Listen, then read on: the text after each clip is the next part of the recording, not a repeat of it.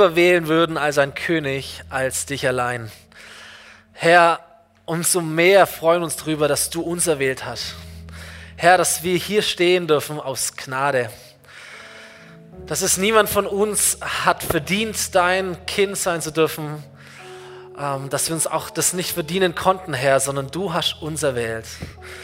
Du hast dich vorgestellt als dieser allmächtige, wunderbare Schöpfer und Papa Gott.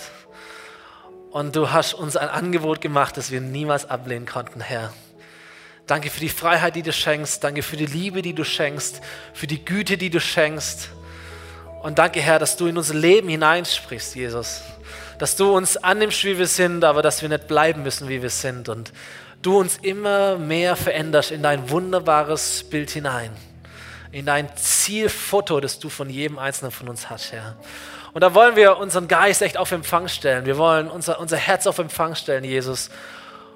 Und wir wollen, wir wollen hören von dir, Heiliger Geist. Danke für dein Reden an diesem ganzen Tag schon.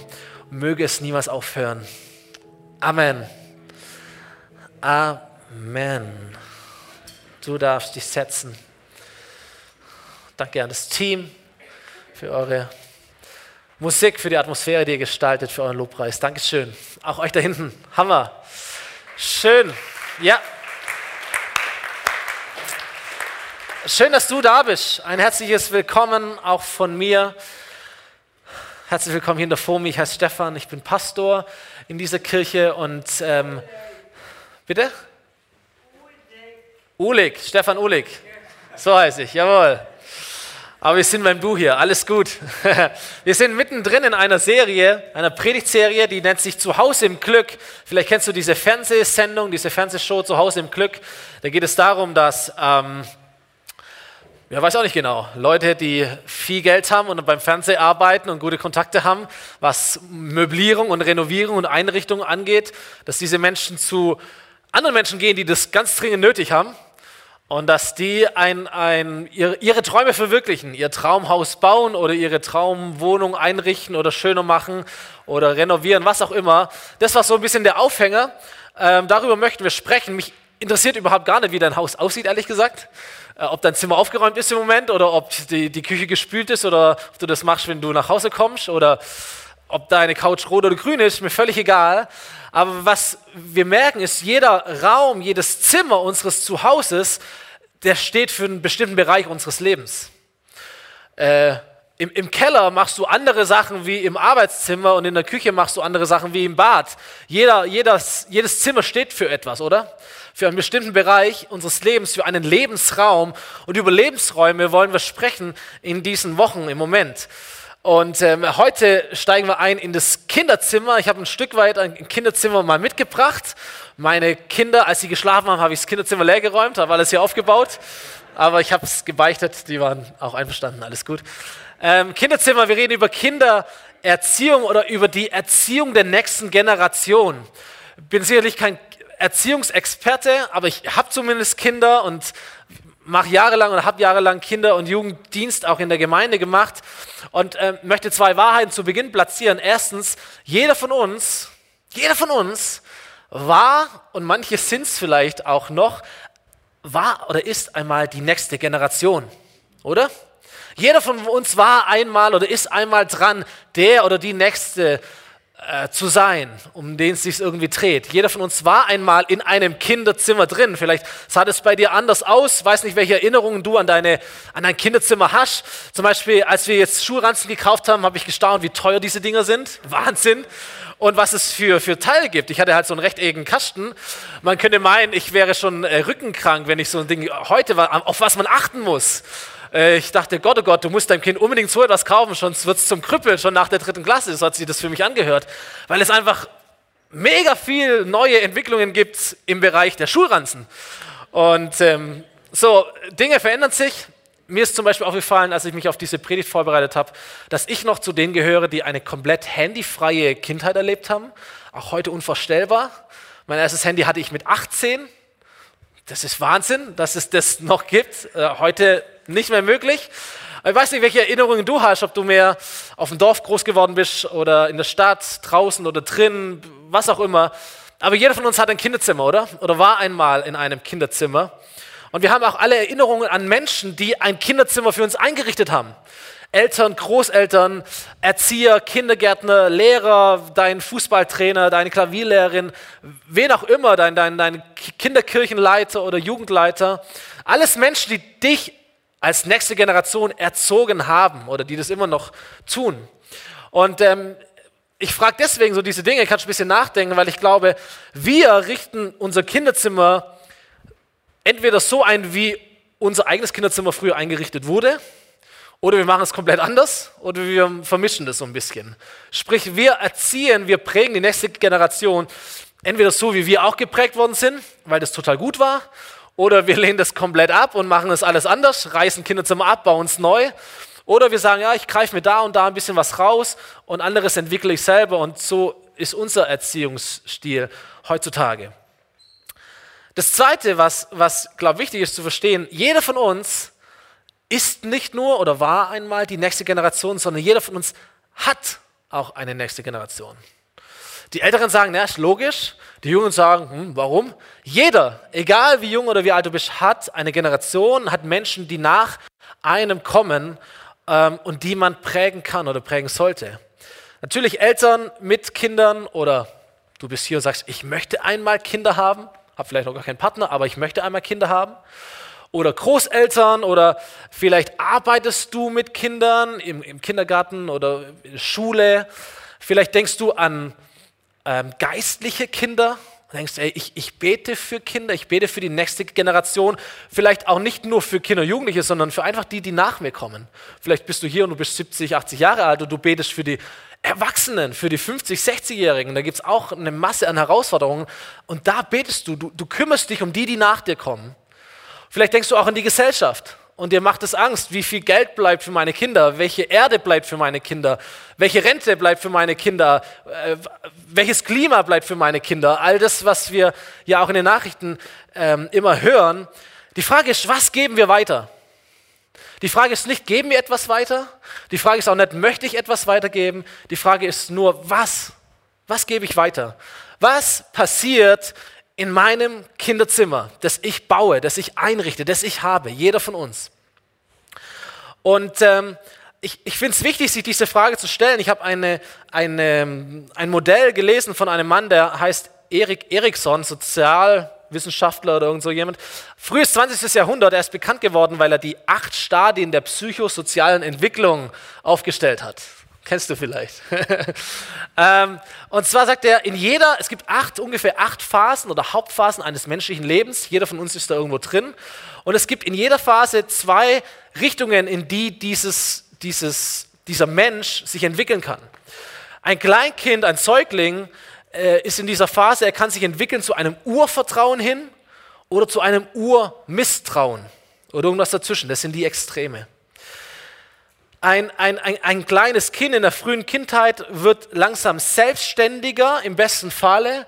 Oder wenn es anfängt, auch sich zu entdecken, es kommt mit Zweifel in Kontakt, mit Scham, vielleicht auch mit Druck, den andere auf ihn oder auf sie legen, wie alles funktioniert in dieser Entwicklung als ein kleines Kind. Es kommt in, in, ins Spielalter, in ein Schulalter, es beginnt Dinge zu lernen, Dinge zu verstehen. Im besten Fall ist es neugierig, schafft etwas, lernt seine Fähigkeiten, seine Gaben kennen. Das andere Extrem ist, dass es anfängt, eben sich zu vergleichen, vielleicht überschätzt zu werden, von Eltern überschätzt zu werden oder unterschätzt zu werden.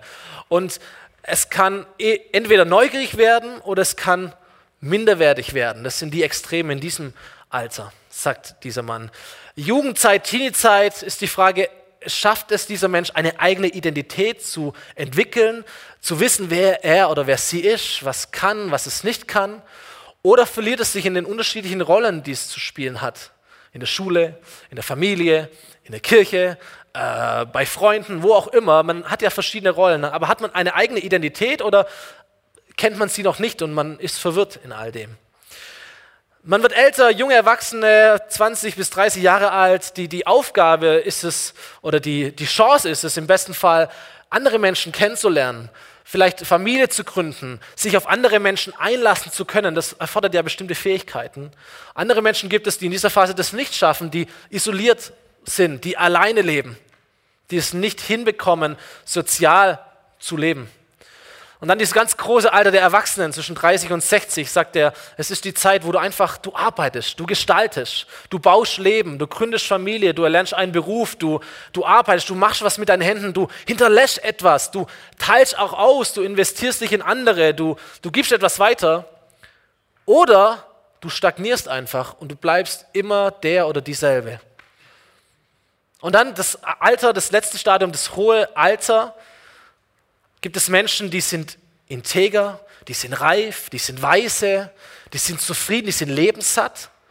Und es gibt Menschen, die sind einfach nur alt und sind unzufrieden und merken, hoppla, mein, mein Leben ist jetzt vorüber. Was war denn wirklich? Was habe ich wirklich draus gemacht? Manche werden richtig verzweifelt und sagen, ich komme ja nicht mehr zurück. Ich würde aber gern, ich hätte doch gern. Es gibt immer beide Extreme. Was ich so wichtig fand oder so interessant fand an diesem Modell und auch an anderen Untersuchungen ist, dass das Alter von 0 bis 18 Jahren fünf dieser acht Stadien umfasst. Das heißt, ganz, ganz vieles Wichtige passiert in diesem Alter zwischen 0 und 18, das ja für mein Lebensalter gesehen eigentlich gering ist, aber für meine Entwicklung extrem wichtig ist. Andere sagen, die, die entscheidendsten Lebensjahre eines Menschen sind die Jahre von 0 bis 3. Und das Allermeiste, wie dieser Mensch wird, bildet sich in diesen Jahren schon heraus und danach entfaltet sich das. Natürlich ist da noch Veränderung möglich und all das, aber es ist so wichtig, dieses junge Alter, das zu sehen oder auch zu sehen, dass, wenn wir auf den, auf den christlichen Glauben zu sprechen kommen, dass sich, ich glaube, drei Viertel aller Menschen, die sich äh, für ein, ein, ein Leben mit Jesus entscheiden, Jesus nachzufolgen, das tun im Kinder- und Jugendalter wahrscheinlich hier genauso. Du sagst, okay, wann habe ich zum ersten Mal von Jesus gehört? Wann habe ich mich für Jesus entschieden? Wann habe ich angefangen, ihm nachzufolgen? Oh, das war in meiner Kinder- und Jugendzeit zwischen 0 und 20. So ist extrem wichtig zu sagen, okay, was passiert in unserem Kinderzimmer, oder? Was, was tun wir? Wie prägen wir die nächste Generation? Altes Testament, im Buch der Sprüche heißt es, bring dein Kind schon in jungen Jahren auf den richtigen Weg, dann hält es sich auch im Alter daran. Das klingt ziemlich easy, gell? Okay, dann hält es sich auch im Alter daran. Ganz so einfach ist es, glaube ich, in der Realität dann doch nicht. Da gibt es viele ähm, Kurven, die man dann vielleicht auch gehen muss. Aber die Botschaft ist, hey, sei dir bewusst, dass du prägst, sei dir bewusst, dass da jemand nach dir kommt und präge bewusst, erziehe bewusst, gestalte, renoviere, reiße ab, baue neu, richte ein, mach es bewusst. Weil es ist nicht die Frage, ob du es tust, sondern es ist die Frage, wie du es tust. Wir haben ja hier verschiedene Kinder-Jugendangebote in der Kirche und es gibt so ein Dach, das wir versuchen zu bauen und das nennt sich Next Gen. Und ich habe so, so ein Motto, das ich da immer versuche ein bisschen reinzugeben, das mich selber sehr motiviert. Und das heißt, sei der Held, den du gebraucht hast, als du jünger warst. Und manche von uns, die haben Helden erlebt, Menschen, die sich investiert haben. Vielleicht sitzt der neben dir, vor dir, vielleicht ist er in dem Raum, dein, deine Eltern, Großeltern, Helden, die für dich da waren. Vielleicht äh, hättest du dich gesehen nach solchen Menschen, die in deinem Leben wirken und die, die dich erziehen, die dich gut prägen, dich auf den richtigen Weg bringen. Aber ich mag es, diese Motivation zu haben, hey, ich möchte, ob es jetzt ein Held ist oder nicht, ist egal, aber ich möchte jemand sein, den, den ich gebraucht habe oder gebraucht hätte, als ich jünger war. Weil wir alle, nochmal, waren oder sind einmal die nächste Generation gewesen. Und wir alle haben Menschen, die nach uns kommen. So sei ein Held, den du gebraucht hast. Ich möchte dieser Predigt zwei Schlaglichter platzieren, einen Rahmen spannen zwischen diesen zwei Dingen. Und ich glaube, die, die Kunst der Erziehung liegt genau dazwischen. Das eine ist die Führung, das andere ist die Freiheit. Ähm, und es ist übrigens sehr, sehr gut, wenn du in einer Lebensgruppe bist darüber dich mal auszutauschen. die ganzen Lebensgruppenleiter kriegen ja immer das Predigtskript mit ein paar Fragen. Da kann man, ich glaube, vortrefflich diskutieren über solche Dinge. Ähm, Führung und Freiheit. Führung heißt, du gibst eine klare Richtung vor. Du sagst, dieses Zimmer wird aufgeräumt. Ja, ähm, so kann es nicht bleiben. So sieht es gut aus. Daheim sieht es ganz anders aus bei uns. Ähm, das haben wir auch ich gemacht. Führung heißt, du gibst eine klare Richtung vor, eine Aufgabe, räum dein Zimmer auf. Freiheit heißt, du gibst einen Raum zur Entwicklung. Du sagst, okay, räum dein Zimmer auf, ist deine Aufgabe. Die, die Kuscheltiere kommen hier rein. Ich sage dir jetzt nicht im Detail, wo was hinkommt. Ich mache es auch nicht für dich. Du machst es. Ich bin an deiner Seite. Du, du kannst selber entscheiden, wo du welches Tier hinsetzt. So, es ist Führung und eine Freiheit. Und ich glaube, so die Kunst der Erziehung liegt irgendwo dazwischen oder in dem Zusammenspiel dieser beiden äh, Pole. Vielleicht kennst du Leute genau, die zu diesen Polen auch tendiert haben. Das war auch schon erzählt. Für mich, klassischer Erzieher für, für einen freien Stil war mein Sportlehrer. Der hat sich nämlich einen faulen Lenz gemacht, der hat uns einfach Fußball spielen lassen. Zwei, zwei Jahre lang im Abi einfach nur Fußball spielen lassen, weil er wusste, damit sind die Schüler zufrieden, damit bin ich zufrieden und am Ende kriegen die, die Guten, die ganz Guten kriegen eine Eins, die, die große Masse kriegt eine Zwei und die sich schwer mit Sport und kriegen eine Drei und alle sind zufrieden, niemand wird meckern. Gelernt hast du halt gar nichts da drin, aber es war halt dieses, okay, mach, wie ihr wollt. Das andere, der andere Pol von einer klaren, strengen Führung, das waren für mich immer die Mathelehrer. Jörg bestimmt sehr, sehr gut. Ich glaube, dass du ein unglaublich guter Schulleiter bist. Äh, aber für mich waren Mathelehrer immer so ein bisschen verkopfte Leute in ihrer eigenen Welt, die, wo ich nicht wusste, was sie wollen, äh, die es zumindest nicht geschafft haben, mir das so zu erklären, dass ich verstehe, warum ich das lernen sollte. Und dann war eben nur der Druck über die Noten da, dass man halt überhaupt irgendetwas gemacht hat. Die besten Lehrer, und das war mein Schulleiter damals, die besten Lehrer waren diejenigen, die, die klar waren, die geführt haben, die Anweisungen gegeben haben, die, die, die Dinge verlangt haben, auch viel verlangt haben, aber die sich auch nie für irgendwie einen Spaß zu kurz waren oder die irgendwie äh, das geschafft haben, Begeisterung zu wecken, Schüler mitzunehmen, mitzureißen, einen Sinn zu vermitteln, warum das wichtig ist. Und das finde ich eine sehr, sehr gute äh, Mischung. Ich glaube, genauso jemand bist du nämlich. Ähm, und da kannst du denken an, an, an Lehrer, an Eltern, vielleicht an dich selber, zu welchen Polen du tendierst und was gut ist, das, da einen Ausgleich zu schaffen. Weil ich glaube, letztendlich die Formel für mich ist, Führung und Freiheit kommt zum Wachstum. Du kannst sagen, hey, räum dein Zimmer auf, mach es so oder mach es überhaupt. Und ähm, ich sage dir nicht alle Details, du kannst selber entscheiden, ich bin auch in deiner Nähe. Was wird dazu führen, im besten Fall, dass ein Kind lernt, eigene Entscheidungen zu treffen, vielleicht selber nachzudenken, vielleicht sogar etwas zu planen, etwas zu reflektieren, Verantwortung für das eigene Leben zu übernehmen. So Führung und Freiheit ist Wachstum. Und wie viel mehr ist es wichtig für uns, die wir Christen sind, oder? Das ist mir letztens so klar geworden. Ich dachte, ja, mein, mein Großes ist jetzt sieben, der wird auch langsam anstrengend, aber es ist relativ, es ist schon machbar, Kinder zu erziehen, dachte ich mir. Aber wenn ich doch den Anspruch habe, sage, ich möchte ja nicht nur ein Kind einfach erziehen, sondern ich möchte es ja zu Jesus bringen. Wow, das ist schon eine heftige Aufgabe in einer Welt, die eben nicht Jesus nachfolgt wir, wir sind ja nicht so, wir sagen ja nicht nur, ich möchte, dass wir einfach Kinder ziehen, sondern zu Jesus hinzuerziehen, dass es ihm nachfolgt, ihn leidenschaftlich liebt und einen eigenen Glauben hat, das ist schon eine richtig, richtig große Aufgabe, die wir uns da aufgebürdet haben. Umso wichtiger zu überlegen, was passiert in unserem Kinderzimmer? Wie bauen wir Kinderzimmer? Wie richten wir es ein? Und ich dachte mir, hey Jesus, hast du nicht einen Tipp für mich? Kann ich nicht irgendwas predigen, was, so, was du machst? Und dann ist mir klar geworden, Jesus war eigentlich jemand, der sich immer investiert hat in die Menschen, die nach ihm kommen, in seine nächste Generation. Ich bin ja so ein bisschen Kinderbibeln geschädigt und ich habe immer, für mich ist immer wieder faszinierend zu, zu merken, dass Jesus niemals so alt war, wie er in diesen Kinderbibeln aussieht oder in diesen Jesus-Filmen. Da haben auch die Jünger haben alle schon so Halbglatze und graue Haare und so weiter. Es ist völlig, völlig, völlig falsch. So, man, man, man weiß, dass Jesus ungefähr so alt war wie ich. 30 Jahre. Jesus war nicht so arg alt. Natürlich, die Leute wurden auch nicht so alt und die waren auch früher im Leben drin, aber Jesus war ungefähr 30 Jahre alt. Und seine engsten Freunde, seine zwölf Jünger, die waren um einiges jünger. Petrus, der Älteste, circa 20 Jahre alt. Die anderen nochmal jünger.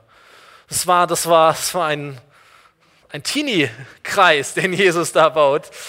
Jesus war so der Jugendleiter irgendwie. Ähm, nee, aber es waren, es waren junge Leute. Und Jesus war jemand, der sich investiert hat in die Generation, die nach ihm kommt. Und ich möchte euch mit hineinnehmen in eine Situation im Neuen Testament, Lukas Buch, Kapitel 10. Da geht es nicht nur um diese zwölf ähm, Jünger, zwölf Freunde, sondern es sind insgesamt 72. Danach wählte Jesus 72 weitere Jünger aus und er schickte sie immer zu zweit in die Städte und Dörfer, die er später selbst aufsuchen wollte. Und er sagte zu ihnen, die Ernte ist groß, aber es gibt nur wenige Arbeiter. Darum bittet den Herrn, dass er noch mehr Arbeiter aussendet, die seine Ernte einbringen. So Jesus nimmt die jungen Leute um ihn herum, die nach ihm kommen. Und nochmal, es geht nicht darum, es geht heute nicht um oder nicht nur um Kinder und Jugendliche, sondern es geht um deine nächste Generation. Egal wie alt du bist, es gibt immer jemand, der nach dir kommt.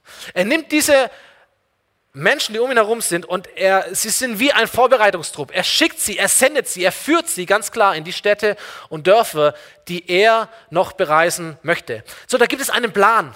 Da gibt es eine Strategie. Da hat Jesus einen Zettel in der Tasche und sagt, okay, wo, wo möchte ich hin? Und dann, und dann holt er die 70 Leute und er teilt sie ein. Zu zweit wählt er sie aus zusammen und sagt, ihr geht dorthin, ihr geht dorthin, ihr geht dorthin, ihr geht dorthin. Da gibt es einen ganz klaren Matchplan, würde man im Fußball sagen. Eine Anweisung, eine klare Führung von Jesus. Gleichzeitig aber kommt ein ganz großes Zutrauen auf das Bild, das Jesus hat zu diesen jungen Leuten. Ich dachte mir, Jesus, was tust du, wenn diese jungen Leute es vermasseln, weil es steht explizit drin, er schickt sie in die Städte und Dörfer, in die er auch noch gehen will. Nicht da, wo er schon war, wo es egal ist, wo die Erde eh schon verbrannt ist, sondern da, wo es noch wichtig ist. Er riskiert, dass der Ersteindruck seiner Botschaft misslingt, weil er junge Leute dorthin schickt. Also entweder war Jesus tatsächlich überzeugt, ey, die Jungen können das, oder oder beides, er war bereit, die Scherben zusammenzukehren, wenn er nämlich später auch in diese Städte geht und feststellt, hey, was haben die denn da verkündigt? Was haben die denn da gemacht? Wie, haben denn die, die, wie sind die denn mit den Menschen umgegangen? Das muss ich alles nochmal aufräumen. Jesus wäre bereit dazu gewesen. Das fand ich einen interessanten Aspekt, oder? Führung und Freiheit. Das andere wird deutlich in diesem, in diesem Vers, dass Jesus von einer Ernte spricht und von Arbeitern. So, die Menschen damals, sie haben sich gesehnt nach Gott, sie haben gefragt nach Gott, sie, sie wollten zu Gott kommen. Und Jesus kommt dann oder Gott kommt dann in Jesus auf diese Welt. Und dieses Bild der Ernte, der, der reifen Menschen, die man ernten kann, dieses Bild, das sich in der Bibel immer wieder findet, wo Menschen bereit sind zu glauben, aber es braucht jemanden, der sie, der sie zum Glauben bringt, der ihnen erzählt, der, der in ihr Leben hineinwirkt, der Gottes Kraft hineinbringt. Und Jesus ist doch der Prototyp dieses Arbeiters, oder? Oder? Dafür war er da. Er war dieser Hauptarbeiter, aber er nimmt die anderen mit hinein und sagt, ihr steht im gleichen Dienst wie ich. Ihr seid nicht irgendwie kleine Arbeiterchen, B-Lösung, wenn ich mal keine Zeit habe, sondern er nimmt sie in den gleichen Dienst mit hinein, in dem er selber drinsteht. Das finde ich interessant, wenn ich das reflektiere als Eltern, mit hineinzunehmen in Entscheidungen, in, in, ähm, in, in, in Planungen, in Zukunft, auch in Verantwortung. Und dann geht es weiter. Jesus sagt, geht nun und denkt daran, ich schicke euch wie Lämmer mitten unter die Wölfe. Also nehmt kein Geld, keine Tasche, keine Schuhe mit. Falls ihr unterwegs Leute trefft, lasst euch nicht auf lange Begrüßungen und Gespräche ein. Wenn ihr in ein Haus kommt, dann sagt, Friede sei mit euch allen.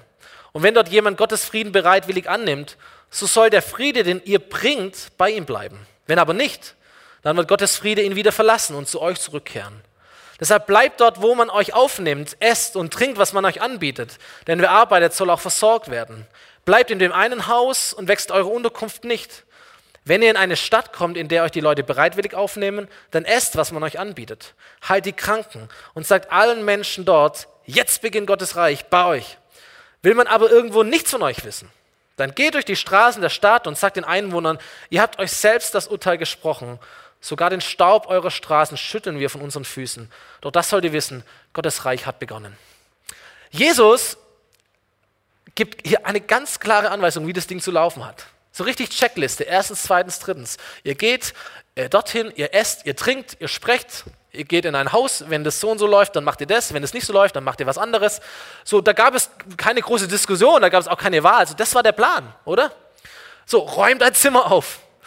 Ich führe dich, das verlange ich von dir, das wünsche ich mir von dir. Das ist die, die, die Hilfe, die Werkzeuge, die ihr in die Hand gebt. Mach das, mach das, sag das, sag folgendes. So handelt Jesus. Und dann aber in all seiner sehr, sehr direktiven Führung kommt eine ganz, ganz große Ermutigung, weil Jesus sagt zu diesen Menschen, denn wer euch hört, der hört mich. Und wer euch ablehnt, der lehnt mich ab. Und wer mich ablehnt, der lehnt Gott selbst ab, der mich gesandt hat. So Jesus sagt nicht nur, hey, ihr habt Teil an meinem Auftrag, wir sind ein Team, jung und alt, verschiedene Generationen zusammen, wir sind ein Team, wir haben dies, die, äh, dasselbe Ziel, sondern ich bin in euch, ich bin mit euch. Und wenn ihr geht, dann gehe ich mit. Ich sage nicht nur, räum das Zimmer auf und äh, ich komme in fünf Minuten wieder und weh, es ist nicht aufgeräumt, sondern ich räume das Zimmer auf und, und ich bin dabei und ich helfe dir. Aber du tust. Du tust, aber ich bin dabei. Führung und Freiheit. Was für eine Ermutigung, dass Jesus sagt, ich bin bei euch, ich bin mit dir. So, was passiert mit einer nächsten Generation, die so ermutigt, vorbereitet und geführt wird? Das heißt, die 72 Jünger kehrten zurück und sie berichteten voller Freude, Herr, sogar die Dämonen mussten uns gehorchen, wenn wir uns auf deinen Namen beriefen. Ich bin mit euch. Und sie wissen, er ist mit uns. Wir reden in seinem Namen. Wer euch hört, der hört mich. Und deswegen predigen sie und wirken in seinem Namen. Und wann immer sie das getan haben, stellen sie fest, sogar die Dämonen müssen uns gehorchen. Was für eine Kraft steckt dahinter? Und dann dachte ich mir, Moment mal, Dämonen, Dämonen, Dämonen. Habe nochmal zurückgeblättert und habe gemerkt, Jesus hat überhaupt gar nicht über Dämonen gesprochen, oder? Er spricht von Gottes Reich, er spricht von Kranken, er spricht von Frieden, er spricht was auch immer. Aber er hat niemals gesagt, treibt die Dämonen aus.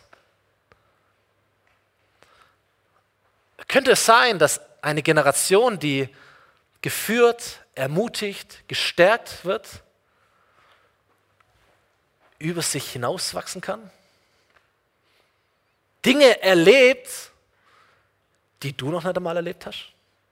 Dinge erlebt, die du ihnen gar nicht gesagt hast, die du ihnen vielleicht gar nicht vorgelegt oder vorgelebt hast, dass sie anfangen, ihre eigenen Erfahrungen mit Jesus zu machen, eigenen Erlebnisse mit der Kraft des Heiligen Geistes, mit der Kraft Gottes zu machen. Du stellst den Rahmen, du ermutigst, du gibst Anweisungen und dann gehen sie und erleben es selber, andere Dinge sogar, vielleicht sogar mehr als du erlebt hast. Wäre das cool? Mhm. Naja.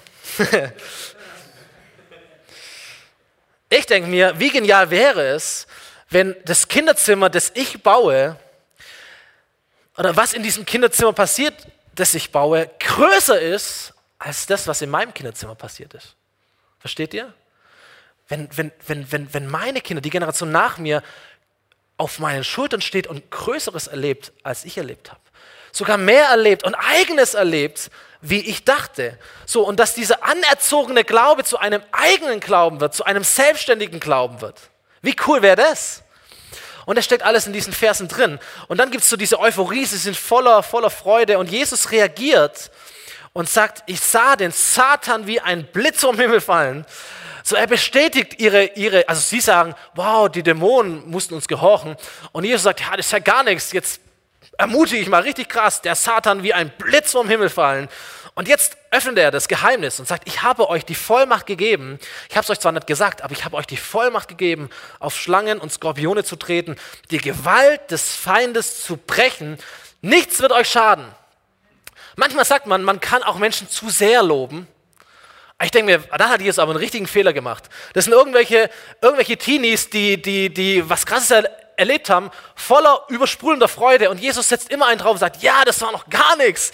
Ey, ich sah den Teufel wie ein Blitz im Himmel fallen. Das war der Hammer. Ihr habt, ihr habt richtig was losgetreten und nichts wird euch aufhalten. So, okay? Nichts wird euch aufhalten. Ihr seid unschlagbar. Ihr seid der Hammer. Großartig. Und ich freue mich aus ganzem Herzen mit euch mit. Aber freut euch nicht so sehr, dass euch die bösen Geister gehorchen müssen, sondern freut euch darüber, dass eure Namen im Himmel aufgeschrieben sind. So Jesus ermutigt und stärkt sie in aller Freude, aber er führt sie auch wieder zurück zum Wesentlichen. Ey, Dämonenaustreibung cool, Heilung cool, Friede sprechen cool, aber um was es wirklich geht, und das muss jede Generation neu lernen. Dieser Spruch, Gott hat ja keine Enkelkinder, nur Kinder. Jede Generation muss es neu lernen ey, es ist das Wichtigste, dass mein Name im Himmel aufgeschrieben ist. Alles andere ist nice to have, wichtig, absolut, immer weiterentwickeln, nächste Schritte gehen. Aber das Wichtigste ist immer, hey, freu dich darüber, dass dein Name in diesem großen, dicken Buch des Lebens geschrieben steht. Dass wenn du einmal stirbst und vor dem Herrn stehst, dass er sagt, hey, dich kenne ich. Mit dir war ich schon unterwegs. Wir leben in einer Beziehung zueinander. Er fokussiert sie. Und dann ist diese Szenerie vorbei und die Geschichte gleich zu Ende. Die, die Jungs unterhalten sich nochmal, tauschen ein paar gute Geschichten aus und Jesus dreht ab. Und dann finde ich so eine interessante Stelle. Da heißt es nämlich, und Jesus brach in Jubel aus. Bist du schon mal in Jubel ausgebrochen? Nächsten Samstag, 17.15 Uhr, entweder in München oder in Dortmund, irgendjemand bricht in Jubel aus. Dann weißt du mal, was es bedeutet, in Jubel auszubrechen. Das heißt nicht zu sagen, mhm, finde ich gut, ja, da heißt es, äh, da brach Jesus, erfüllt vom Heiligen Geist, vielleicht liegt es daran, da brach Jesus, erfüllt vom Heiligen Geist, in Jubel aus und er betete, mein Vater, Herr über Himmel und Erde, ich preise dich, dass du die Wahrheit über dein Reich von den Klugen und Gebildeten verborgen und sie den Unmündigen, und dieses Wort kannst du auch mit Kinder übersetzen, du hast es den Kindern der nächsten Generation enthüllt. Vater, das war dein Wille, so hat es dir gefallen. Hey, ich habe mich gefragt, wann hast du zum letzten Mal gejubelt über deine Kinder und über die nächste Generation nach dir? Wann hast du gejubelt? Verstehst du? Dich wirklich gefreut hat, hey Gott, du bist so gut, weil du hast Offenbarungen und Enthüllungen vorbereitet für die, die nach mir kommen. Und ich preise dich aus ganzem Herzen, dass es mit mir nicht zu Ende ist, sondern dass es nach mir weitergeht und sogar stärker weitergeht, als es vielleicht zu meiner Zeit war. Wie cool wäre es? Nichts mehr möchte ich. Soll doch nicht mit mir aufhören oder nach mir absingen, sondern es soll erst richtig losgehen nach mir. Und Jesus bricht in Jubel aus und freut sich darüber und sagt, Herr, das ist großartig. Du hast Offenbarungen für die nächste Generation. Dafür danke ich dir aus ganzem Herzen und ich juble über jedem einzelnen Kind, über jede einzelne neuen Generation. Ich juble darüber, dass es weitergeht und dass vielleicht die, die nach uns kommen, größere Dinge erleben, als wir es erleben konnten oder als wir es uns vorstellen konnten. Sei der Held, den du gebraucht hast, als du jünger warst kommt zum Ende. Vielleicht hast du ganz bestimmte Menschen vor Augen während dieser Predigt. Vielleicht sind es deine natürlichen Kinder oder Enkelkinder. Vielleicht sind es deine geistlichen Kinder und Enkelkinder. Vielleicht bist du einer von denen, die vor ein paar Wochen hier zum Gebetspaten von einem von unseren Fomi-Kids, Kinderkirche wurden. Vielleicht hast du ähm, gesellschaftliche Kinder vor Augen. Ähm, die Gesellschaft, die sich immer wieder erneuert, wo etwas nachkommt. Vielleicht hast du beruflich Kinder und Jugendlichen vor Augen. Und ich möchte dich einfach fragen oder dir das mitgeben, was, was nimmst du mit? Welche, welches Werkzeug aus dem großen Werkzeugkoffer Jesu nimmst du mit? Wie, wie gestaltest du dein Kinderzimmer? Was, was brauchst du? Ist es ein Komplettabriss? Ist es ein neuer Plan? Ist es ein paar Schrauben, die nachgezogen werden müssen? Ist es die neue Farbe? Ist es ein ganz neues Denken? Was nimmst du mit? Vielleicht ist es dein Punkt, zu sagen, ich, ich, ich formuliere Ziele für die, die nach mir kommen. Ich, ich mache mir auch mal Gedanken, was möchte ich denn erreichen mit meiner Erziehung? Vielleicht ist es dein Punkt, dass du sagst, ich, ich möchte meinen Kindern oder dieser Generation nach mir, ich möchte ihnen mehr zutrauen, als ich dachte oder als ich bisher gemacht habe. Ich möchte sie entwickeln lassen, sie entfalten lassen. Wenn es super läuft, sind sie die Helden. Wenn es schlecht läuft, bin ich verantwortlich. So hat Jesus das getan oder so hätte Jesus das getan. Vielleicht ist es dein, dein, dein Punkt, den du mitnimmst, dass du ihn zusprichst, hey, du bist beteiligt. Wir sitzen hier in einem Boot. Du bist nicht nur der Kleine. Du musst nicht die Entscheidungen treffen, aber ich beteilige dich mit dran. Was auch immer das heißt für deine Familie, für dein Kinderzimmer. Nimm sie ernst und nimm dich nicht immer so ernst. Ähm, vielleicht ist es der Punkt, dass du sagst, ich, ich nehme mir mal vor, klare Anweisungen zu geben. Vielleicht tendierst du eher zu diesem arg freien und das ist nicht falsch klar zu sein. Das ist Erziehung. Das möchte ich von dir. Das sind die Antworten auf die Fragen, die du vielleicht jetzt noch nicht hast, die du aber einmal haben werdest. Aber ich bereite mich darauf vor, um, dir, um dich auch klar führen zu können. Und aber auch nicht zu sagen, okay, ich schreibe dir ein Regelwerk auf und das drücke dir in die Hand zum Geburtstag und sage, jetzt weiß ich eigentlich alles und wenn du Fragen hast, kannst du irgendwo nachschlagen, sondern ich selber committe mich, ich selber bin, bin, bin bei dir, ich bin an deiner Seite, du kannst auf mich zählen, du kannst mir vertrauen. Wer dich hört, der hört mich. Wer dich ablehnt, der lehnt mich ab. Ich bin, ey, wir sind eins. Aber so eng. Ob du meine Wege gehst oder ob du nicht meine Wege gehst, ich bin trotzdem auf deiner Seite. Ich bin trotzdem für dich. Vielleicht nimmst du dir vor, zu loben und zu stärken, die, die nach dir kommen. Vielleicht auch gerade, wenn es nicht so läuft, wie, wie du das möchtest. Aber sie trotzdem zu ermutigen. Vielleicht aber auch sie wiederum zu fokussieren auf das Wesentliche. Sagen, hey, lass uns nicht verlieren auf irgendwelche Sachen, sondern hey, um was geht's letztendlich? Dass die Namen, dass das Buch des Lebens voll wird. Freue dich darüber, dass dein Name im Himmel angeschrieben ist.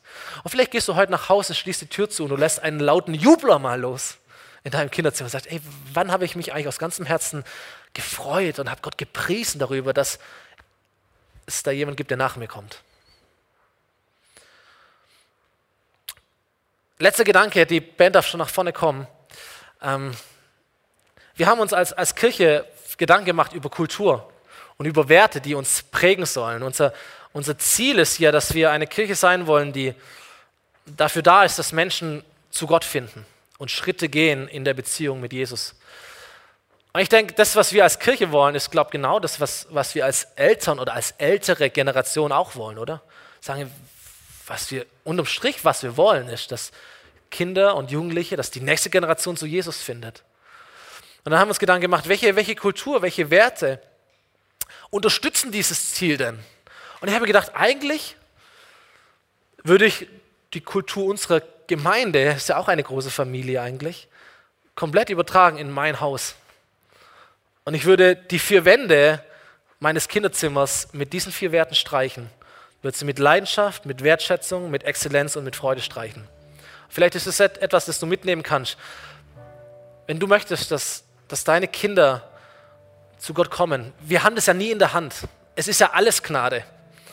Und trotzdem ist es wichtig, was wir tun oder was wir nicht tun. Ich glaube, Leidenschaft ist ein Riesenfaktor. Weil ich glaube daran, dass du in anderen, in deinen Kindern nur das entzünden kannst, was in deinem Herzen brennt. So hab Leidenschaft für Jesus. wenn du deinen Kindern etwas Gutes tun möchtest, konzentriere dich auf dich und auf deine Beziehung zum Herrn, dass sie brennt und voller Leidenschaft ist. Und Wertschätzung haben wir viel gehört, dass deine Kinder dein Herz spüren, dass die nächste Generation dein Herz spürt. Du bist mir wichtig. Auch wenn ich dir nicht in allem recht gebe, auch wenn ich dich sogar korrigiere, auch wenn ich dir manches nicht erlaube, du bist mir trotzdem, ich mache das, um dich zu führen. Führung und Freiheit für dein Bestes weil du es mir wert bist, weil ich dich schätze. Exzellenz, Hingabe, Einsatz, Opferbereitschaft, das Beste zu geben für die, die nach dir kommen. Das Beste nicht für dich zu erhalten, sondern das Beste weiterzugeben. Das ist das, was wir als Kirche aktuell tun, wenn wir dieses Untergeschoss bauen. In den Rahmen, den wir hier haben, das Beste daraus zu machen. Wenn wir, wenn wir dieses Haus hier, diese Bühne gestalten, das Beste zu tun, weil wir wissen, es hört ja nicht mit uns auf. Es geht ja nicht nur um uns allein, sondern es geht auch um die, die, die kommen werden, die nachkommen werden. Heute hatten wir eine Segnung. Da kommt, da kommt etwas. Und wir geben das Beste dafür. Und am Schluss die Freude, die Freundschaft. Sich selber nicht immer so ernst zu nehmen. Sagen, hey, ich freue mich mit dir. Ich freue mich mit den Kindern. Ich freue mich mit denen, die nach mir kommen. Und ich lasse sie auch meine Freude spüren. Ich habe auch Spaß mit denen. Ich spiele mal wieder was, mach mal was Verrücktes. Sei nicht immer so, so wichtig, nicht immer so ernst. Sei immer kreativ, sei verrückt. Hab Freude, hab Spaß an dem, was auch Sie Spaß haben. Komm, wir stehen noch mal gemeinsam auf. Wir singen ein letztes Lied. Wir sind eins. Vielleicht singen wir es so manche Zeile auch mit dem Wissen, ey, wir sind eins, jung und alt. Die Jungen mit den Älteren, die Älteren mit den Jüngeren, wir sind eins. Und wir versammeln uns um seinen Namen und wir folgen seinem Namen. Er hat uns zusammengeführt, er hat dir Verantwortung gegeben, er hat dir Möglichkeiten gegeben und du gibst es weiter. Jesus, ich danke dir, dass du nicht mit mir aufhörst, sondern dass es weitergeht, Herr. Du hörst nicht mit, mit uns hier auf, sondern es geht immer weiter, Herr. Und dafür danke ich dir. Ich danke dir, Jesus, dass wir von dir lernen dürfen. Danke dir für dieses Vorbild, das du bist, Herr. Ganz, ganz praktisch in unser Leben hineingesprochen. Ganz praktisch, Herr, in, in all die Fragen, die wir haben, hineingesprochen, Jesus. Danke dir für dein gutes, gutes Wort. Herr, es ist 2000 Jahre alt, aber es trifft auch heute noch den Nagel auf den Kopf. Und ich bete, Jesus, dass, dass jeder, der hier ist, einfach deine Impulse aufnimmt, Heiliger Geist. Und dass in, in der Verantwortung, die wir haben, gegenüber den Jungs und Mädels, die nach uns kommen, egal wie alt sie sein mögen, aber dass wir diese Verantwortung sehen, dass wir es ergreifen, dass wir uns dessen bewusst sind und dass wir einen Unterschied machen, Herr, uns, uns nicht aufhalten lassen, es nicht einfach laufen lassen, sondern dass wir uns Gedanken machen, hey, wie möchtest du, Gott, unser Kinderzimmer einrichten? Dass ein Kinderzimmer im Glück entsteht und gestärkt wird und gebaut wird, Herr. Und so halten wir dir unsere nächste Generation hin, Herr, was auch immer sie für uns bedeutet, an wen wir auch immer denken, Herr. Und wir segnen sie in deinem Namen. Und wir, und wir beten, Herr, dass du Großes, Großes, Großes und noch Größeres tust in ihrem Leben. Herr, dass deine Gnade sich ausbreitet und deine Kraft so spürbar ist und die eigenen Erfahrungen gemacht werden, Jesus. Und, und, und wir einfach verstehen, hey, was ist mein Teil? Welchen Rahmen kann ich stecken?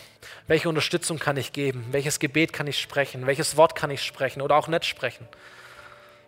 Und Herr, das sind so viele Fragen, aber du bist die Antwort und dafür danke ich dir, Jesus. Danke dir, Herr. Amen. Amen. Lass uns diesen Moment nehmen und zusammen singen. Wir sind eins.